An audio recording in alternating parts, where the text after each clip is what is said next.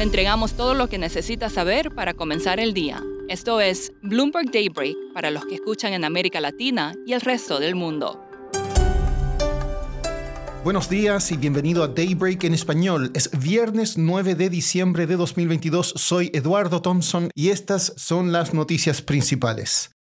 Los inversionistas más grandes del mundo prevén mejoras para las acciones el próximo año. Esto después de que las acciones globales registraran su peor pérdida desde 2008. En una encuesta de Bloomberg a 134 gestores de fondos, el 71% anticipó que las acciones subirán frente al 19% que pronosticó caídas. El avance promedio previsto fue del 10%. Aún así, es posible que alcancen nuevos mínimos a principios de 2023 y algunas subirían recién en la segunda mitad del año. Más tarde hoy se informarán los precios al productor en Estados Unidos. El consenso es que en noviembre acumularon un alza del 7,2% en 12 meses, en comparación con 8% el mes anterior. La cifra subyacente también se habría desacelerado. Estos datos serán claves para la reunión de la Fed de la próxima semana. El final de la política cero COVID en China podría ser una buena noticia para la economía mundial, pero no vendrá sin repercusiones. Estudios indican que desencadenará una ola masiva de contagios durante el próximo mes que podría abrumar a los hospitales e impactar a las fábricas. El total de muertes podría oscilar entre 1,3 millones y 2,1 millones, según una estimación basada en la experiencia que se tuvo con el Omicron en Hong Kong. Bloomberg Economics prevé que el reinicio rápido daría paso a una reapertura más mesurada en 2023.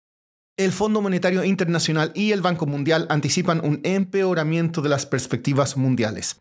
Cristalina Georgieva se reunió con Li Keqiang de China y dijo que si bien la reapertura del país sería positiva, los indicadores muestran que es probable que haya más rebajas en el crecimiento mundial. David Malpass del Banco Mundial está profundamente preocupado ante la óptica de una recesión global.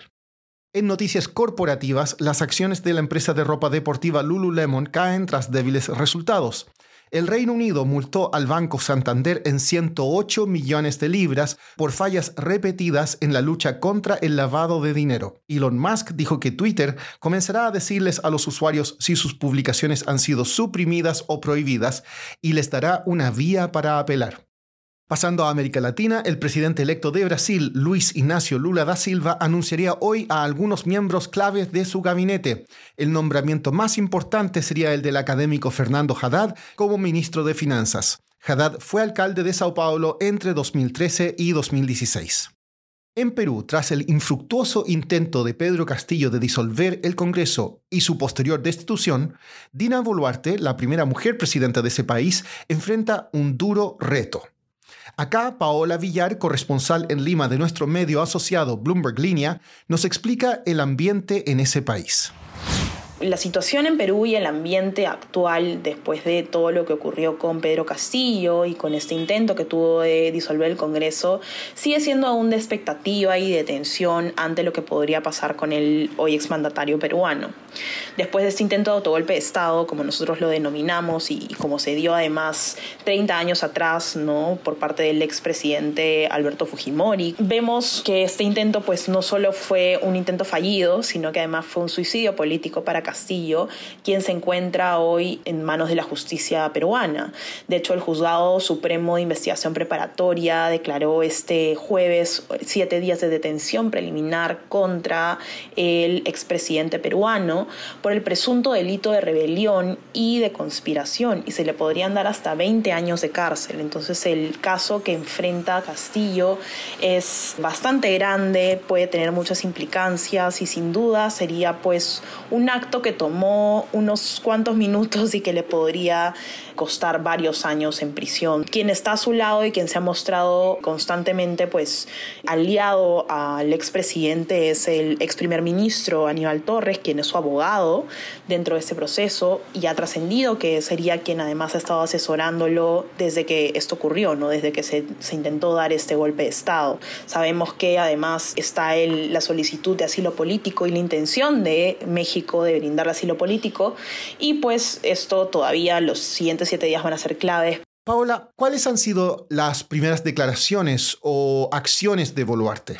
Boluarte está en este momento formando su gabinete ministerial. Se espera que sea un gabinete de ancha base, como ella misma ha prometido. De hecho, se espera que haya una tregua política, eh, porque las intenciones que ha compartido Boluarte durante su, su discurso es que ella busca ser presidenta de Perú hasta el 28 de julio del 2026.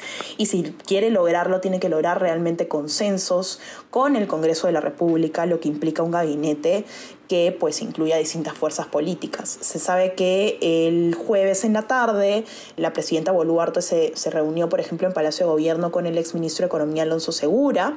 No sabemos todavía si Segura formará parte del gobierno o no, pero en todo caso, esto mostraría que está intentando dialogar con distintas, con distintas personas o con distintas figuras técnicas y políticas para lograr generar ¿no? un ambiente mucho más de consenso.